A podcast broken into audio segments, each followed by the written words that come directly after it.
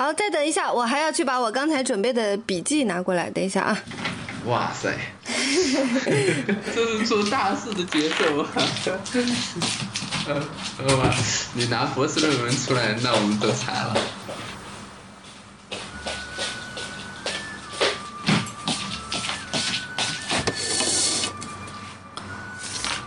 对了，我已经开始录了。好，我也开始录了，我都一直看着的。好，好，我也开始了。所以阿春还没有出现是吧？对，看来这笔记比较大。嗯，我非常担心这些都会被剪到花絮里。心理学里面的听众朋友们，大家好，我们又回来了。我是陈海贤，我是阿春，我是李松蔚。李松蔚，你每次都很不情愿的。有吗？大家别怪松蔚哈，因为他是一个社交焦虑的这个患者哈。今天因为我们今天的话题是要聊社交焦虑，他先给我们示范一下，是吧？你抢了主持人的活，挺好，挺好。我们现在的现在还照例要来念一下上期我们这个真爱的几件小事的听众反馈。我先来，我先来，对对对，我先来，这个我特别感动。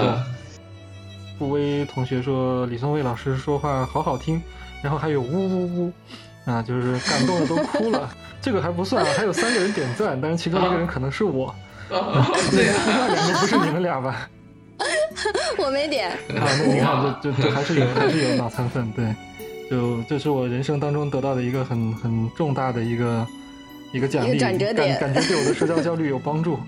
对 对对，然后确实有很多呃听众夸孙伟老师的声音好听哈，然后呢，当然也有人说我的普通话变得越来越普通了，是夸还是黑呢？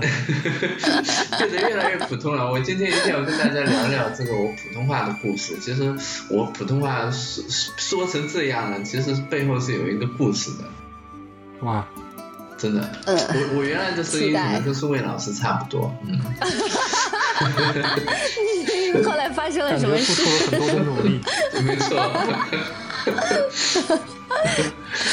呃，我我没有什么，好像我一如既往的受欢迎。是，对你提升的空间太小了，对，没办法，没有什么，对啊，没有什么进步的余地了。是，我觉得爱我，嗯，好，别走，继续听。对，还有一个朋友说，但他读的比较正经了哈，他说必须是相信会有真爱的人才会收获真爱啊，因为不相信有真爱，所以在跟伴侣相处的时候处处保留，并非完全真诚，这种顾虑对方感受到，自然也会有所保留。我感觉到很多人不相信，所以没有体验过，所以不明白真爱。反正我有，就是那种你们特别明白，他会在生命中那个永远亮着的部分。哇，这虐单身狗都虐出境界来了。这个挺好，因为我们没有得出结论的事儿，他他有自己的结论，这样就很好。我们只能一个陪伴的作用，然后有什么想法还是自己的想法。这个不管是心理学家还是人类的好朋友，说啥都不管不管用，还是要靠自己。没错，至少这一段留言让我们觉得温暖啊。嗯，对。然后还有听众在好奇那个最后的结尾的那段音乐。对，嗯，这段音乐实际上是我们的这个剪辑老师泰哥的手笔。张飞，嗯。阿春老师，你来揭秘吧。啊，这这首歌叫《野河万事兴》，然后它是左小诅咒的歌，然后你你可以你可能听听不清，但是你可以去看看歌词，你会觉得一个真爱的这个节目用这首歌做片尾。实在太贴切了，真是很洒脱的，没错，对，很洒脱。嗯，这个阿泰老师泰哥做的好，非常非常平稳的说出了他的这个歌名。对呀，不然呢？这个这个歌名让我觉得很炸裂。我觉得 是吗？我觉得还行，我觉得还行。泰哥是一个非常有品味的人，以后我们可以讲讲他的故事哈。嗯，就是把大家的人生都讲一遍，我们的节目应该 就没什么可聊的了。不是，就能撑一段时间。我的意思是，好，进入我们的正题。啊，今天的主持人是阿春老师啊。所以我刚才其实就想问，心理学家也有社交焦虑吗？有啊，有的，有有啊，对啊。是不是因为你们有社交焦虑才学的心理学？呃，我有一部分是，我是因为第一志愿没考上。那我第一志愿是什么？第一志愿是数学。啊，对，但是我知道孙伟老师选的博士论文是跟社交焦虑有关。哎，对，是的。嗯嗯。啊，这么巧。嗯。啊，我还没想到有这么深厚的理论基础要做这期节目的。其实我是个老社交焦虑研究者。嗯，同时也是患者。嗯，对我从零五年开始就做社交焦虑的这个研究啊，然后包括一直到现在，其实我还是，嗯，在这方面有的时候还会做一些事情啊，写一些文章什么的。同时也还是一个患者。对对对对，就都已经伴随这么久了，就 不忍心不忍心丢掉它，对啊，这毕竟一个老伙伴，对老伙计是嗯。所以我们是不是要先定义一下社交是什么意思？这海贤老师来。社交是什么意思？社交就是跟别人交往啊。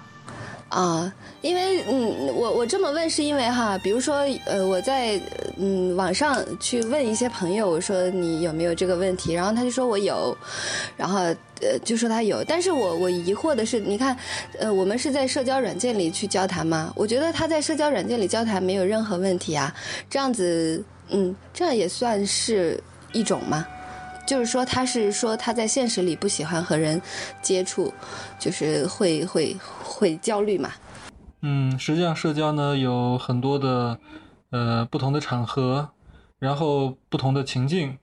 呃，有的人呢他是，比如说他是对某些特定的情境，比如说有的人说我其实别的都不焦虑，我就是跟异性，特别是这个长得比较有吸引力的。呃，跟我年龄差不多的这个异性，我会焦虑哈。然后也有的人说我可能是对于权威，或者有的人是对，比如说对于这个陌生人啊，就熟人无所谓，但是是陌生人就会很焦虑。对，或者有人说我其实呃跟一个人在一起就没事儿，或者说跟少量的人在一起没事儿，然后人一多我就炸了。然后也有相反的情况，说我其实人多了没事儿，因为我可以隐身嘛。但是我要是一对一的时候，我就必须得说话，这时候我就会崩溃。然后也有人是这个，呃，就是我都不用说话，比如说我上洗手间，特别比如说像这个男性的那个洗手间哈，它它其实是没有那个完全的封闭的，所以呃，别人可能在旁边，然后我就会觉得尿不出来啊，还有这种。对啊，有啊。对，这这个有一个名词叫尿尿羞症。对，这个好像海贤老师还回答过吧，叫害羞的膀胱，害羞的心。对对，没错没错。呃，然后或者是比如说吃饭，我们在食堂吃饭的时候，可能对面坐一个陌生人，然后我就会觉得我这个吃饭的动作可能会被他看见，然后这个也会让我有点紧张，吃不下去。呃，有很多种，包括比如说我打字，或者是打游戏，或者干嘛，就对着电脑，然后。呃，因为如果因为我在学校做咨询嘛，很多学生他住宿舍，就觉得那个身后坐着那个室友，当他不确定这个室友有没有可能回过头来看自己在玩这个游戏或者在打这个字的时候，他也会觉得没法工作下去。啊，对，有很多种形式。那在网上的聊天，它相对来说对这个有困难的人会比较少，但是也不是没有。也是有人就是在网上啊，我知道了。但是大部分的人，你你说这个就是，比如说我是大家闲聊我没问题哈，但是比如说如果是我的编辑催稿，我就有问题。对呀，也是分情境和人的。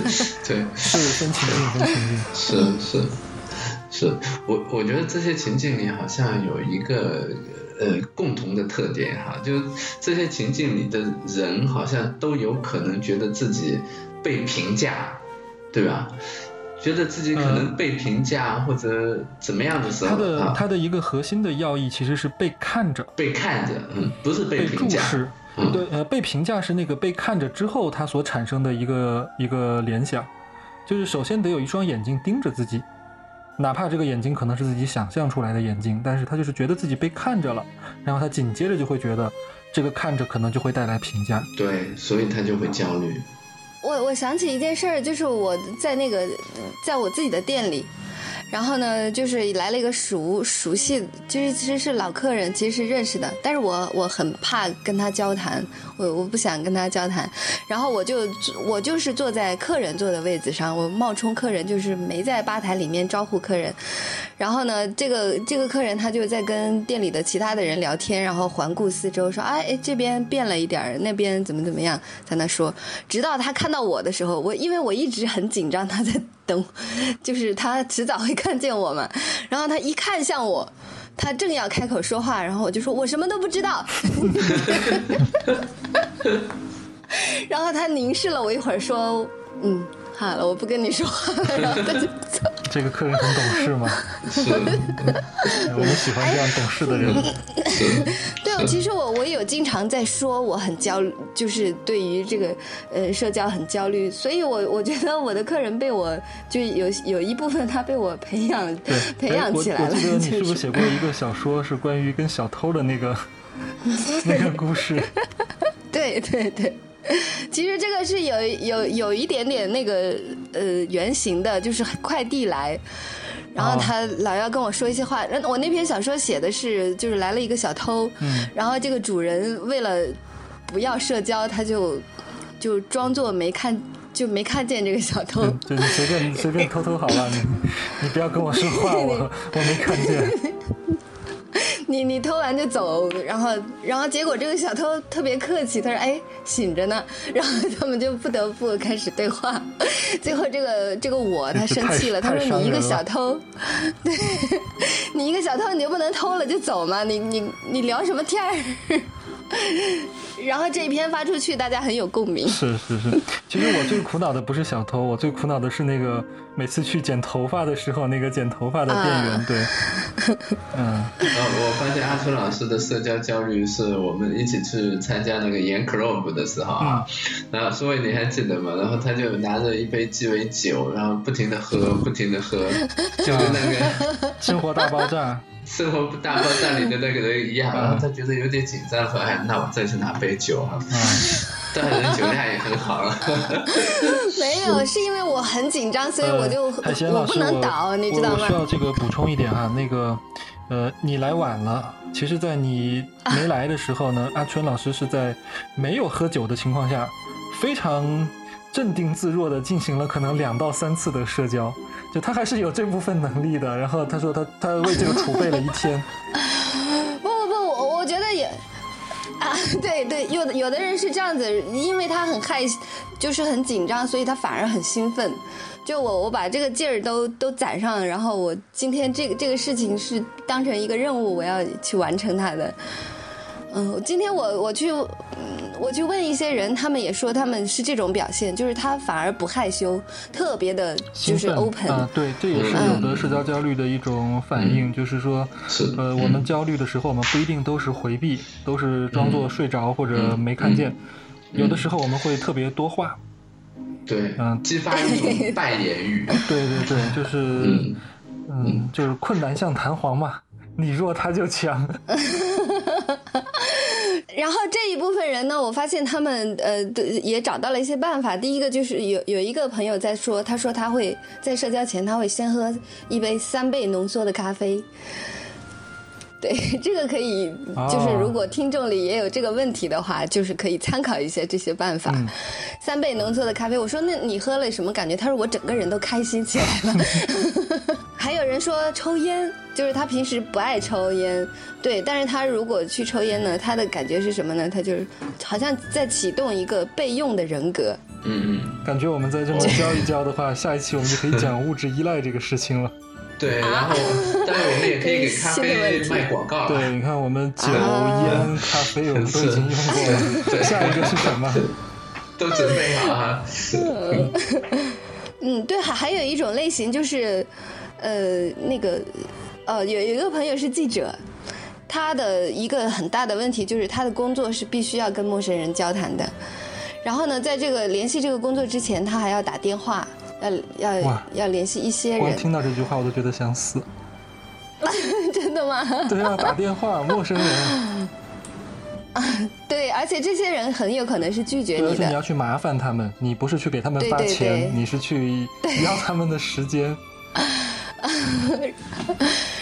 然后他说他的办法，他说他会先立立一个那个列一个 list，然后这个 list 的第一项呢是相对熟一些，或者是不打这个电话事情做不成要完蛋的这一类的电话，然后他把这一类的电话先打，就是启动了这个负责打电话的马达，然后接着就一鼓作气打一圈。然后打完这一圈电话，他就必须要自己坐下来发一会儿呆，不然充电是吧？就把把电量用光了对对。我我觉得，哎，这么一说的话，我觉得短信和微信真是一个伟大的发明。没错。因为我现在现在能不打电话，能用微信啊或者短信，然后我就基本上就是哎，短信也不用了，就基本上是微信了哈。现在就基本上哎，发个消息就算了，就文字比语音。当然，微信现在也有语音了，但不是即时的嘛。对，我其实基本上不会用微信语音。对，特别是比较，比如说跟陌生人呐，或者跟比较重要的人联系，我觉得还是还是打字比较有掌控感。没错。所以打电话为什么那么可怕？因为你要直接面对对方这一个人，然后你要揣测他会说一些什么。其实我有一个解释，我我之前写过一个知乎答案。我的解释很，我我认为电话是所有社交方式里边最恐怖的一种，为什么呢？因为它不可以冷场。就如果在电话里边两个人什么都不说，这个这个是非常尴尬的。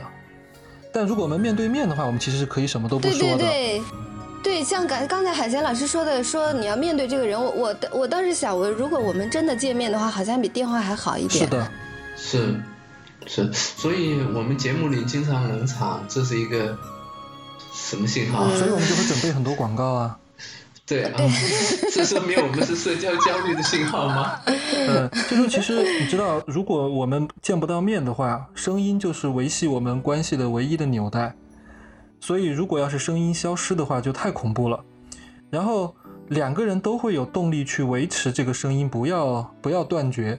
那然后就会很累。对呀，对我来说，对方只要不说了，那下一步就是我要找点什么来说。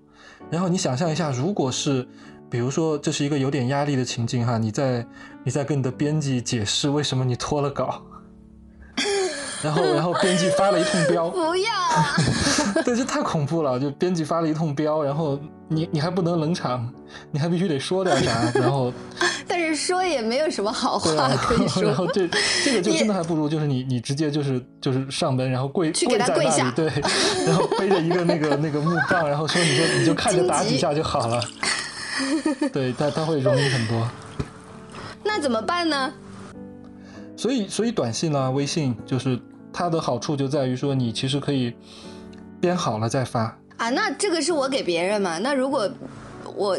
现在有电话要来，我挂掉，然后给他回，在开会，什么事儿？啊，这样子。对，我经常这么干。对。啊。哦，原来有这样的。对，原来有很多会嘛。哦，我好像我好像经常给林老师打电话的时候，得到的短信就是，原来你在开会啊。对对，所以这个大家听到节目的以后都知道，这个给我打电话，经常的结果就是你会收到我的一条短信。是啊，原来他在开会。所以心理学家也不例外喽。呃，我觉得就是人有自己的一些特点，害怕社交其实是我觉得是很。很普遍的一个特点，很正常的一个特点，对，然后并不会因为说我们学了心理学或者我们学了什么东西，它它这个特点就可以消失。嗯，不过我要我要再说一下啊，就除了害怕社交以外，其实我们也害怕孤独，所以就就因为这一个，所以社交焦虑有时候就变成一个问题了，说哎，我很孤独啊，我需要跟别人交往啊，但是因为我的这种社交焦虑，我没法跟别人去交流了。所以，我们最好期待这个社交焦虑不要是广泛的，对任何情境、任何人都焦虑，哪怕稍微有那么几个人可以不焦虑呢，对吧？比如咱们在一块儿就不怎么焦虑，哎，这样的话就就起码我们在一起聊着就不孤独了。呃，就是你你也有不焦虑的社交，你可以这么待着，然后你也就是那些焦虑的，你不得不应付的，就就跟人生一样啊。是啊。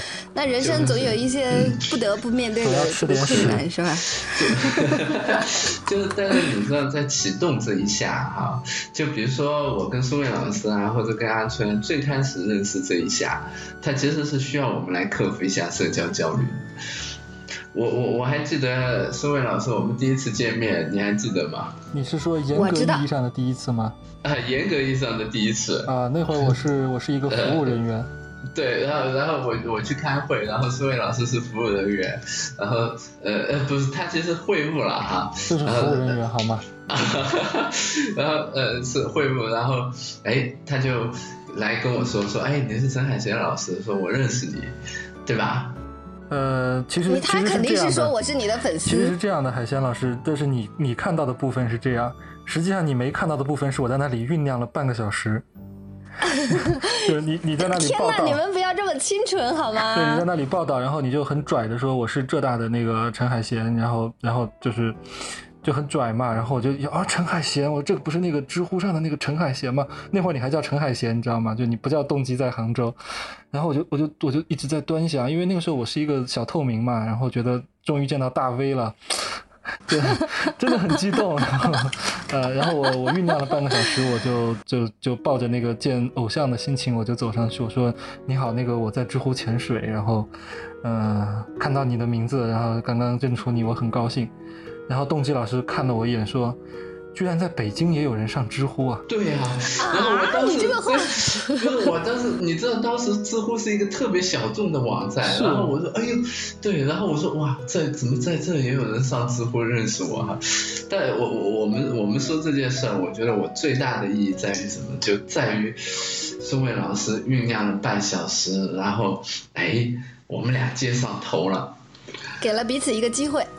没错，没错，这其实也是也是克服社交焦虑的意义所在。就有有有时候就最初的这么一下哈，就需要我们去面对这种焦虑。然后无论是多么尴尬，因为当时见面的时候其实是蛮尴尬，我我不知道该说什么。主要主要我很尴尬，因为因为 我很尴尬，我很尴尬，都尴尬都尴尬。对对对，然后然后我们俩都很尴尬，然后但是哎，这就成了联系的开始了，对。对，所以我觉得有的时候还是要鼓起勇气去迈一步，然后后来发现，哎，对，对方他就是是你值得值得你去这样做一下的。是，然后你也许就发现说，哎，这个人交往的交往的就成了你不不焦虑的一部分，甚至成了能缓解你焦虑的一部分。嗯。是吧？这个很好。嗯，哎，我但是我知道一个，就是一个他对社交完全没有需求的，他不怕孤独的一个人。还有这样的人？呃，这个人是梦溪，对，是梦溪笔谈里面的一个人，他是一个死宅。然后，等一下，我要看看我的录音有没有在录哈。啊？我害怕。呃，有有有，我很害怕，就是我不熟悉这个电话。哥很害怕。然后这个人叫杜五郎，他是呃一一个就是在颍川黎阳县当县尉的一个叫孙哲的人，发现了就是这样一个野居的杜五郎。他跟他的儿子住在离县城三十里地的一个一个，然后他们俩分居在两间屋子里。然后呢，这个孙哲听说这个杜五郎三十年没有出过门。然后孙哲就很好奇，就去访问，就去寻访他。然后他就说：“你是不是三十年没有出过门？”然后这个杜五郎他哈哈大笑，他说：“我这个，你看到那棵桑树没有？”他指着门前那棵，他说：“那个十五年前我还去那儿乘凉。”他说：“他说世人说的太夸张了。”然后就问他：“你以何以为生啊？什么？就是一个人他怎么可以完全？”就是不出门去，那时候也没有网络是吧？他也不能 当撰稿，然后他就是他他年轻的时候去种地，然后后来儿子长大了他就不种了，然后他以前也采一点采药草药，然后卖给乡邻，然后后来也把乡邻都教会了，对大家也会自己采，也就不需要了，然后就就靠儿子就是种一点地，然后两个人能生活下去。然后这个那个孙哲就问：“那你读书吗？就是你在家，你总得干点什么？就可能就是我们提出的问题，就是你孤不孤独，是吧？”然后他说：“二十年前我也读过一本书，但是当时还挺喜欢的，但是现在已经忘了他说什么了，而且放在哪儿我也不记得了。然后这个孙哲又说：“那儿子呢？他儿子也也是，就是不爱说话，也不爱玩儿。然后就是平时有的时候出去买一买日用的东西。他说，如果我就是默数着他的脚步，就是能一步不差的数着他回来，就 是这样的两个人。然后他他们两个无所求无所得，然后就这样生活。他什么？对他跟他儿子。”我我听到的哈，我觉得这个故事里边的主角他其实不焦虑，对对对，他不焦虑，他完全可以去开一些玩笑，然后他还可以有儿子。对，这这这很厉害，很多社交人他恋爱他都没谈过的。哎，说到这个，我就想，我觉得他给我们一个一个很好的一个启示，就是他给我们这种社交焦虑的患者一个启示。这个启示其实有别于动机老师说的那个，就是动机老师我们有的时候必须要硬着头皮来一下，嗯要有一点勇气，有点勇气。我觉得就是有勇气固然好，那如果要是真的连这个勇气都没有，我就是来不了。我觉得也还是可以活下来的，就是起码这个圣哲给了我们这样的一个启示。对啊，然后其实也有一些极端的这种独处的案例哈，就就他其实心理学现在也有一个研究，就有一些研究是说，就独处它其实是人非常重要的一个能力，它是它是让我们心理平静的一种能力。那像我们人类历史上很有名的独处的这个例子，比如说像那个。瓦尔登湖的梭罗，对吧？然后他就在这个湖边独居了好多年，然后每天看着太阳升起，看着这个，嗯，湖湖面的这种各种变化，觉得自己的世界特别丰富。那还有什么安略特，不是从来没写那个美国诗人，他不是从来没下过阁楼嘛？然后就在这个只只在那边写诗，对。然后我我最近认识一个呃法师哈，然后哎他他最近闭关了四年。就闭关四年是什么概念呢？就就他就在一个小房间里，然后呢就呃每天中午的时候来吃个饭，然后呢打壶水，其他的时间就一律不出来，就就在。然后直到海贤老师闯进去说：“我是你的破壁人。对呀，他怎么他他出来是按计划出来的吗？他出来以后发明了一个操啊，我就有点像那个抖抖手啊、抖抖脚啊、轻做深呼吸这样一种操，对，然后据说有健身这一次，对啊，我还以为是你的普通话，呃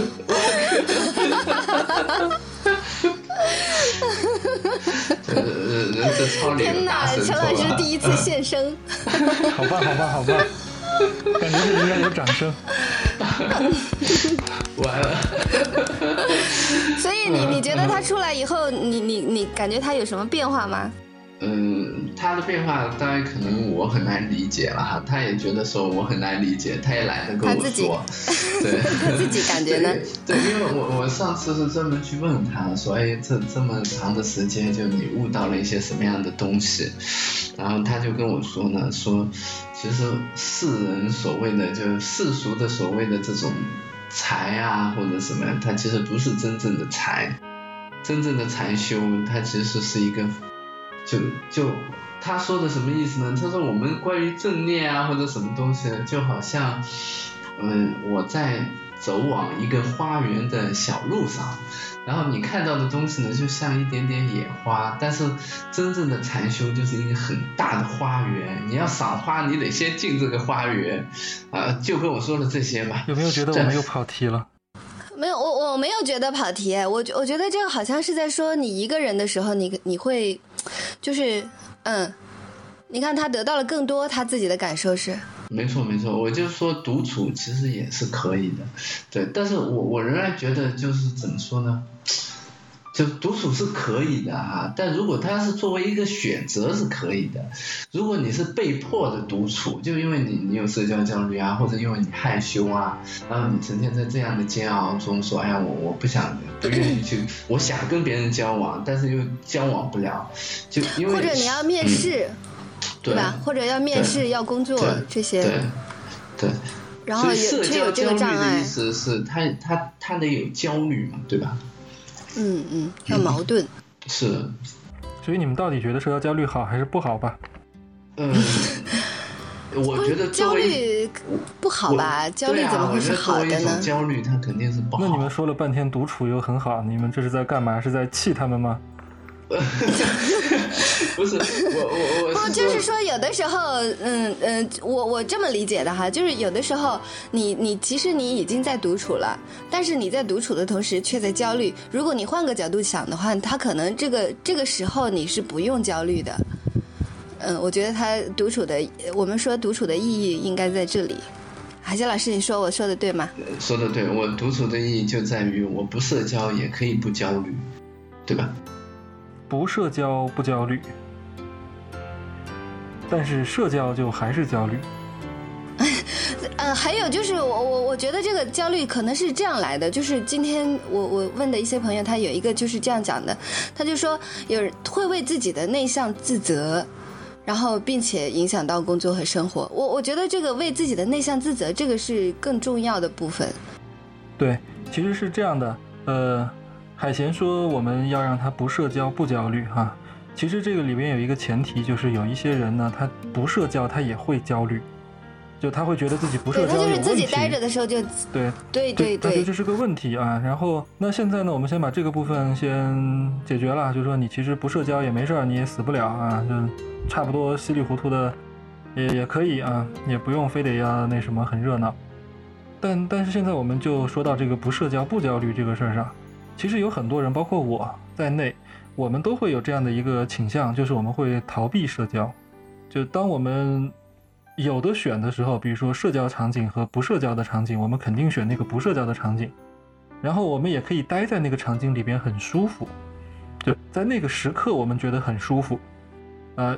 但是呢，其实我们有可能会错过一些人生的很重要的一些一些机会，对，比如说面试，对，就是可能很对我来说很重要，或者会给我带来很多我其实也很想要的一些结果。但是因为我的这个社交焦虑，我就选择了回避。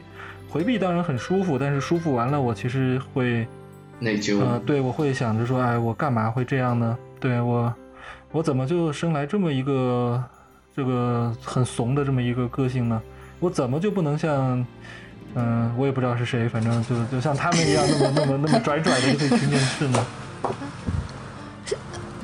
我我这个我有一个我有两个例子，我我觉得可以讲一下，不知道合不合适啊？就是有一个呢，是我以前在一个集团工作的时候，然后我需要面试一个手下，然后他的工作是文案，然后呢，他嗯。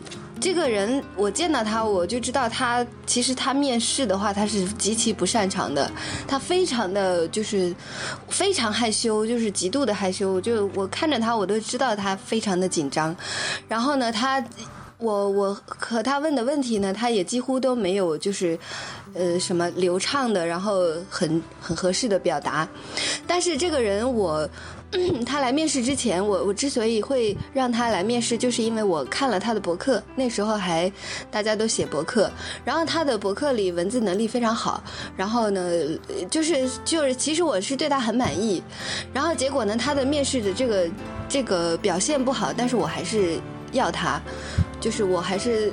嗯，满意的，而且其实这个事情不是我一个人能决定的，我还要去跟我的上司讲嘛。然后我的上司就说，呃，那要不要再面试一轮？我说这个人不太会面试，但是我我觉得他合格，然后就是我力保他留下来。然后这是一种情况嘛，所以你刚才说，比如说你错过了很重要的面试，怎么说呢？会不会就是这个面试并不重要？我们还是搬出宇宙的那个理论，就是，就是你你可能你还是宇宙了，对那个时候吧，你代表宇宙录取了他，嗯，像这样一个人，他如果去面试一个呃呃嗯销售类的工作，他可能就会，就是他该错过的就错过吧，因为这个事儿他肯定干不好，干了他也是一辈子的痛苦。对对对，他就是能干好，可能他也很痛苦。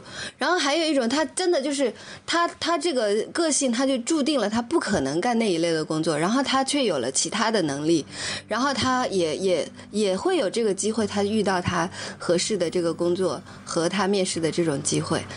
所以我觉得不然等等缘分，不然怎么办呢？阿春说的这个呢，其实也是我自己想说的。我研究社交焦虑这么多年，但是我很少去真正去做社交焦虑的，就是比如说像是去讲座，或者我跟他们讲说这个东西多不好啊什么，我很少去讲这个部分。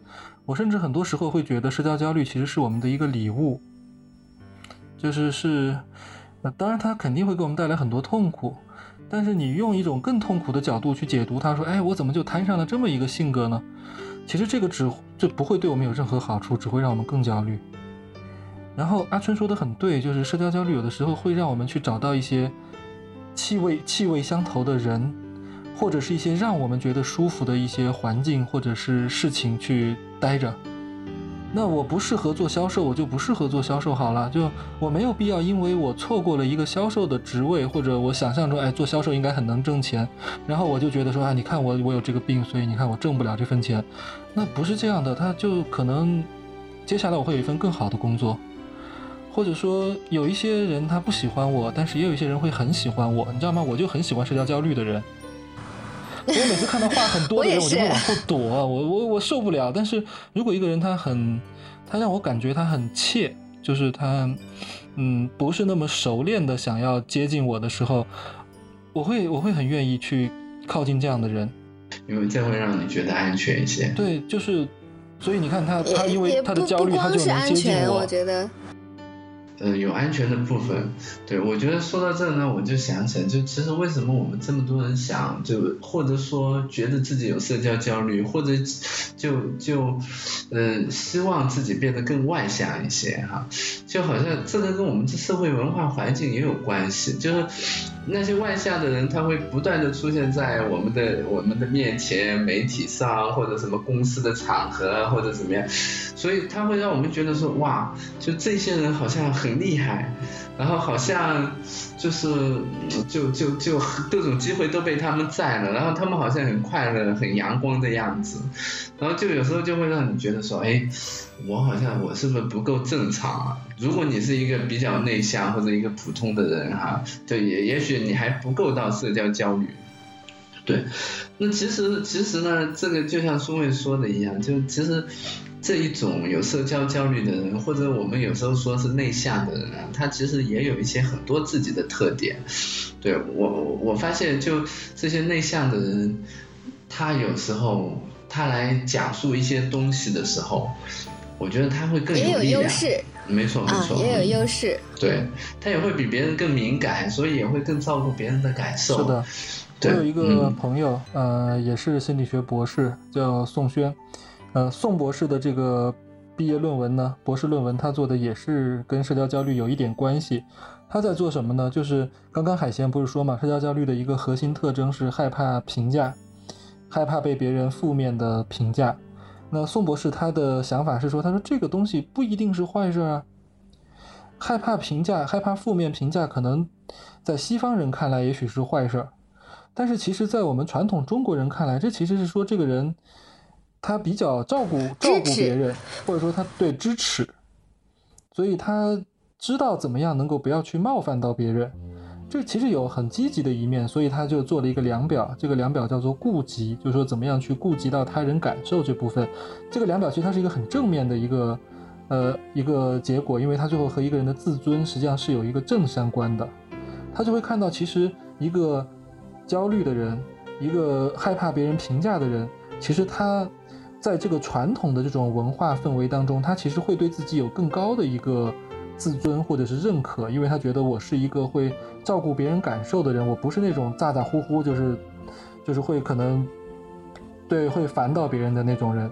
但是可能是西方的那个文化背景下长大的那些被试，他们就会更多的觉得说，哎，我要释放真我，我要秀出来，然后那我要是太照顾别人的感受。其实好像会让我的这个自尊或者什么，它是会有一个负面的一个关系，是有这样的一个文化的差异的，所以不见得在任何情况下社交焦虑不要盲目攀比，对它有可能是好事儿。我觉得这么一说，好像大部分是好事儿。你看，可以帮你挑工作，帮你挑朋友，然后还让你显得 聊出来的能是坏事吗？而且你还善解人意。是是。那不错。对呀，很难得。所以，动机老师，你你你现在觉得你克服了吗？你你的你你现在的状态如何？我的状态，呃呃，很很奇怪，就是，呃，什么状态？你以前什么程度？你以前什么程度？哦，我我好像也还好。咦？你不打算讲那个故事了 是吧？不讲也行啦，我觉得不讲也行。嗯，你随便你。对，对我觉得社交焦虑这个东西，就是害羞啊，或者社交焦虑啊。当然我们说，其实它它还不错哈，就嗯，它有时候会增加我们对别人的顾忌哈。但是这种痛苦呢，其实可能还是很痛苦的，就在其中的人还是会很痛苦。人生谁能不痛呢？对，就是这种羞怯的感觉哈，就是他会他会阻断你跟别人的这种联系，对他这个这个感觉其实是非常非常不好的，对，而且社交焦虑说起来它是社交焦虑，它其实这种焦虑很可能是蔓延性的，就你可能在很多方面都会有这样那样的焦虑，对，所以就是它最大的坏处是什么呢？就有可能就让你觉得说，哎。我在别人这么危险，或者这个世界这么危险，那我有可能我就把自己缩到某一个角落里，说啊，那我再也不想见大家了。我的大部分精力都用来防御别人可能对我的评价上去。对我觉得其实，但我们说了很多，就其实可能社交焦虑有好的地方或者怎么样，但是在其中的这一些人哈，就我觉得还是蛮痛苦。就我我很难，因为说我们觉得社交焦虑，哎，它其实也有好处，然后它就，它这种痛苦就能缓解。我觉得是，我觉得是可以缓解的。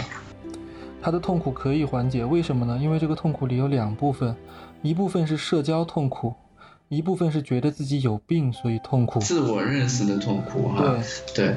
就是我为什么这么说呢？就就其实因为我我原来我是一个社交焦虑的一个患者哈，就我觉得是真的，呃，当然你说社交焦虑还是焦虑症哈，这就不多说了。就其实可能就反正焦虑是很重要的一部分了，对，然后。呃，在我很小的时候啊，大概两三岁的时候，我我知道这个焦虑的原因是什么。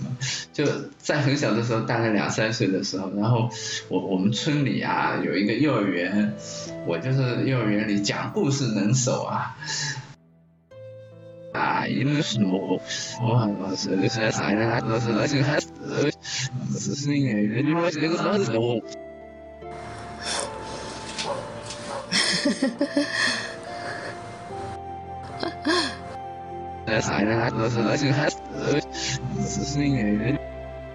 从这个以后呢，我觉得有有很长的一段时间，我就会觉得我跟别人交往是一件很难的事儿。就我会觉得说，哎，我心里有一个很重要的秘密，这个秘密其实不能让别人知道。对，所以我会我会控制自己，说，哎，哪怕有一些其他的这种场合，我首先想到的是，哎，我会不会出丑啊？对，这种感。失控，对这种感觉跟松卫说的顾忌还是有一点点不一样，因为顾忌它其实是正常人的一种状态，但这一种真正的焦虑，它很糟糕。就害羞最大的问题是你隔绝了人和人之间真正的联系，所以你会很孤独。你就是这个事儿，就是你也知道理论上它应该过去，但是就是过不去，是吗？呃，我觉得我最终过去了。我为什么说，其实我们需要在社交焦虑的时候，仍然需要走出舒适区哈，仍然需要去挑战一下自己的社交焦虑。因为对我的经验来说，我最终过去了，是因为我我我做出了一些这样的挑战。嗯，但是我觉得这个听着更焦虑，就是有一些，但是你你还是觉得你的这个挑战非常值得，对吧？我觉得是，就是就是这个有点像什么呢？就有一些信心，它必然是我们在面对焦虑的时候逐渐建立起来的。啊，我我一直有这样的感觉，对，就我觉得就就第一次你慢慢的哎真正去克服它，然后发现说我原来的焦虑是一种幻觉啊或者怎么样，它其实是蛮重要的一件事儿。嗯。海贤说的这个呢，其实是我最不愿意讲的一个部分，就是社交焦虑怎么去治疗。呃，当其实我用到“治疗”这个词的时候，就觉得非常的面目可憎。呃，它怎么治呢？它的传统的治疗方法叫做暴露，暴露疗法。那就是说，你怕这个东西，我就要你去面对这个东西。那这个暴露，甚至有的时候我们会做到非常的极端。比如说，如果你怕的是羞耻的话，那我们就去让你沉浸在羞耻感当中。那要让一个人羞耻很简单，真心话大冒险就好，的大冒险大冒险就好，对吧？就让让人到那个什么，嗯，就是什么马路中间去指挥交通啊，什么跑到书店里边去问说，哎，有没有哪本书是讲放屁的？我现在说的是他的那个标准的治疗方法里边，他是这么做的，这个叫羞耻冲击疗法。呃，然后也有很多，比如说我们现在很多邪教也在用的，去要要名片啦。要电话号码啦，然后搭讪啦，对，就是这样的一些东西呢，它其实都是它背后的那个思想都是说什么呢？就是你必须要走出舒适区。我，嗯，我我我我，其实我说的还不是这个意思，就是我说的走出舒适区是什么呢？就有点像什么，就原来有一件事你可能是擅长的，就它属于你优势的一部分。但是因为你的这个羞怯，它你你让自己的优势变得萎缩了，对，所以所以就我觉得我最终走出来是因为，哎，我发现其实某一些部分我仍然很擅长，然后我也想做，这但是呢，呃，因为原来的羞怯，我没发现其实这部分我是擅长。就是海鲜，如果这部分我不擅长怎么办呢？我觉得你总会有擅长的一部分。所以李老师，你是为什么就是反对，就是不愿意谈这种问题呢？不愿意谈他的所谓治疗呢？是因为我觉得，当我们谈这个的时候，我们其实就把社交焦虑和我们分成了两个部分，好像我是好的，病是坏的。然后这样的话，其实就会让我觉得我有病，所以我也是一个坏的人，我是一个有问题的人。对，然后我认为其实。其实这个问题本身就是这种割裂了所造成的，就是海贤说的，他带着一个秘密。这个秘密就是我是个有问题的人。然后，当我们用问题、用病或者用治疗这样的术语去继续区分这件事情的时候，其实我们是在维持这样一个秘密。当然，一部分人他很幸运。他通过这种冲击，他幸运的走过了这一关。他觉得说：“哎，我现在就不再焦虑了，我没有这个问题了。”但是他午夜梦回的时候，他说不定会害怕，他会想：会不会我其实是在假装不焦虑呢？会不会现在的我是不是真的我呢？海鲜写过这样的一个人，对吧？我记得。呃，我我没错，我写过这样一个人啊，但是我觉得这里面仍然有真实的一部分，就说这就是我的意思是说什么呢？就自信并不完全是因为说哦，我在概念上说，哎，我把这个东西跟我自己分开了，不是，就是说。你慢慢的会建立起很结实的一部分，然后这一个结实的部分是你觉得很多东西，就哪怕你给我贴任何标签，说哎你是一个内向的人，你是一个社交焦虑的人，或者你是一个什么样的人，都夺不走的，因为你知道这个东西其实是非常结实的。嗯。然后这个结实的部分，我觉得它其实是你的优势，以及你你慢慢走出或者去接近这些焦虑，你发现哎，其实也还好。海鲜，这这种经验建立起来。我理解你说的，我现在只是想补充的是，你是作为一个幸运者在这里说话，幸存者就。我觉得是这样的，就是这个幸存幸存的道路里哈，有一部分普遍真理。我是这么想的，嗯，而而我想说的是，其实会有一些人，他不是幸存者，他在这个社会文化当中，他不断的被灌输一件事情，就是说我们要社交，我们要扩充我们的人脉，我们这样宅着不可以。不不不不，这这这跟跟跟我们讨论的问题或者是我的社交焦虑是个病，嗯，就一部分人他带着这样的一个想法，他幸存下来，或者他战胜了这个病；一部分人带着这个想法，他继续的与其他人。保持着隔离，他可能试图去冲击过，但是他最后失败了，又或者是他，呃，没有那么好的一个结局。所以在这种情况下，我并不说我反对这样去做，我反对的不是这么去做，我反对的是这样的一种心态和这样的一个提法，因为这种心态和提法里边充满了不认同。就是什么什么心态和什么启发？就是说这是个病，就是你这样做不好。这个病，这个东西很很痛苦。我必须改变。它是我的一个隐忧，它是我的一个秘密，它是我的一个隐疾，就是一个残疾，一个残疾。我觉得这种心态其实是它就是焦虑的来源，就是把自己变成了一个对 disabled，变成了一个一个弱者，或者变成了一个不好的人。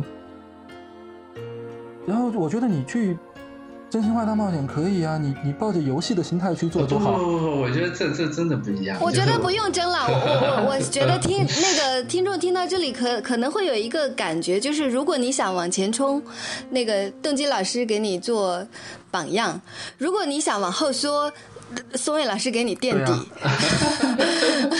是不是这样？我我想两种都都可能是一条路。嗯，对我我甚至有一个想法哈，就如果以后有可能的话，我想专门开发一个一一个类似的课程哈，就帮帮助人怎么走出就是这一个社交焦虑的第一步。对我会发现，就其实大部分焦虑，这个我觉得松伟也会同意的，其实大部分焦虑是处于我们的想象当中的。对，这真的是属于我们的想象当中，所以我们在现实中所以，如果你想克服社交焦虑，就去听动机老师的课，然后他作为一个幸运者。如果你想接受社交 焦虑，就不要听动机老师的课，然后就听宋卫老师的节目。对，呃，我觉得接受可能也是一部分，我觉得也是改变的一部分。对，嗯，两个两条路都可以走。我想证明的就是一个很简单的一句话，就是咱们真的很好。社交这个东西它真的很恐怖，所以如果你觉得不高兴或者你不喜欢社交这件事情，真的没有问题。就哪怕你因为他很痛苦，你没有那个艺术家那么那么牛逼，然后你你忍受不了孤独，你你觉得自己真的有问题，你看所有的书，书上都说你有问题，但其实你很好，而且你你会有一天你会发现，其实这就是完整的你。这个带着焦虑、带着不完美、带着痛苦的你，他就是完整的你。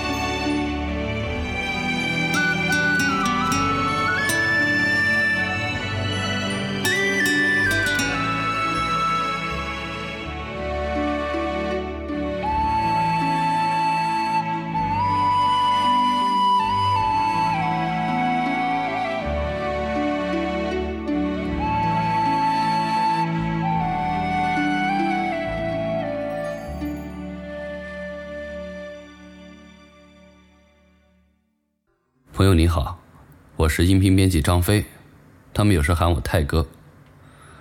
你可能已经感觉到这档节目气氛有点奇怪了。是的，围绕这期节目的集中谈话大概有四个小时，放出来的部分你也能听得出来，已经剪掉了大量内容。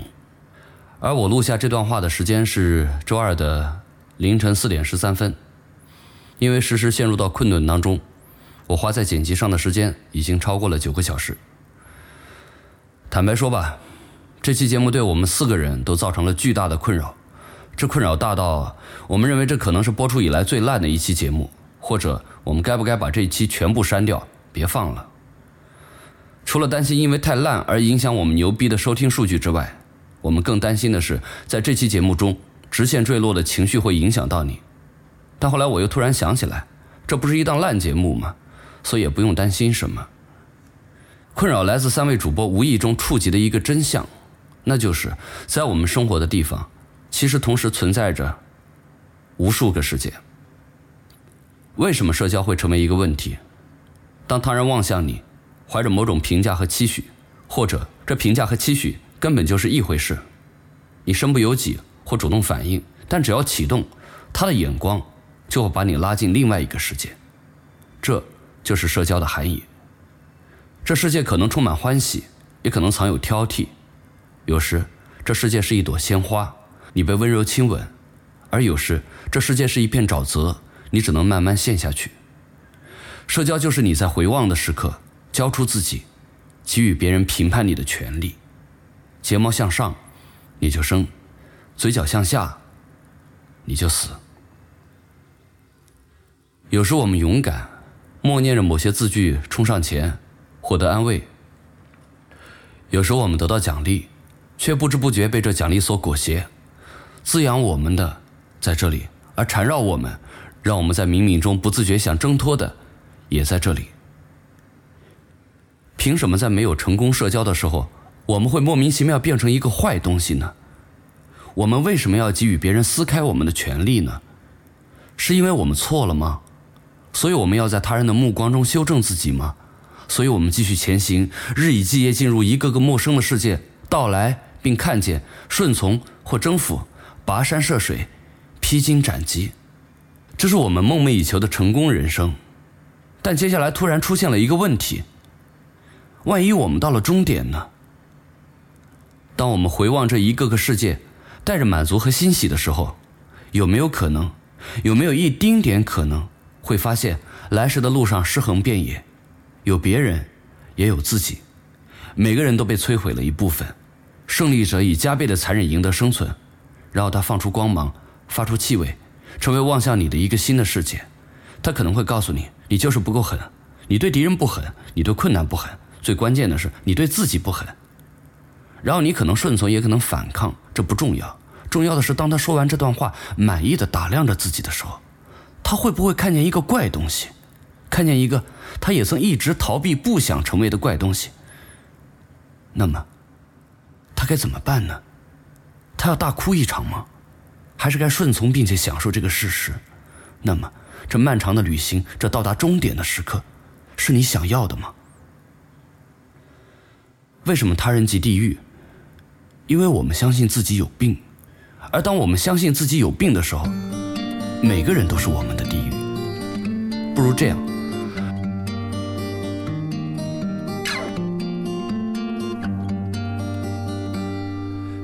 上母亲为他准备的节日盛装，奔跑着穿过了大街小巷。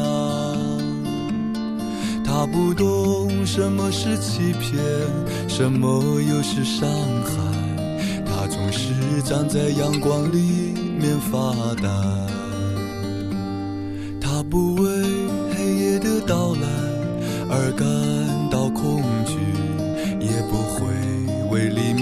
生气而欢喜。有时他的目光也会追随一个漂亮女人的背影。只是他从没尝过爱情的滋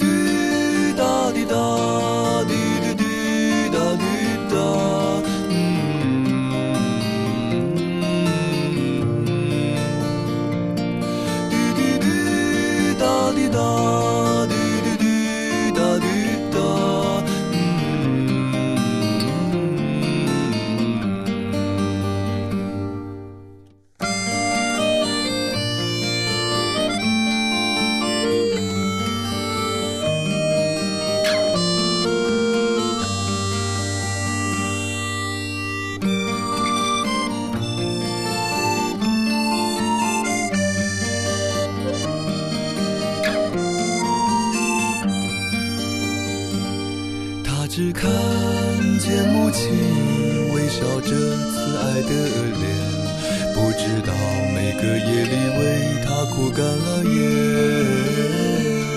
夕阳里，人们和他做着不公平的游戏，风里传来一声声心碎的声音。我也想，我是他，穿着节日盛装。懂痛苦悲伤就像出生婴儿一样。等待月亮落下去红红的日头又爬上来看着人们一刻不停到处寻找爱。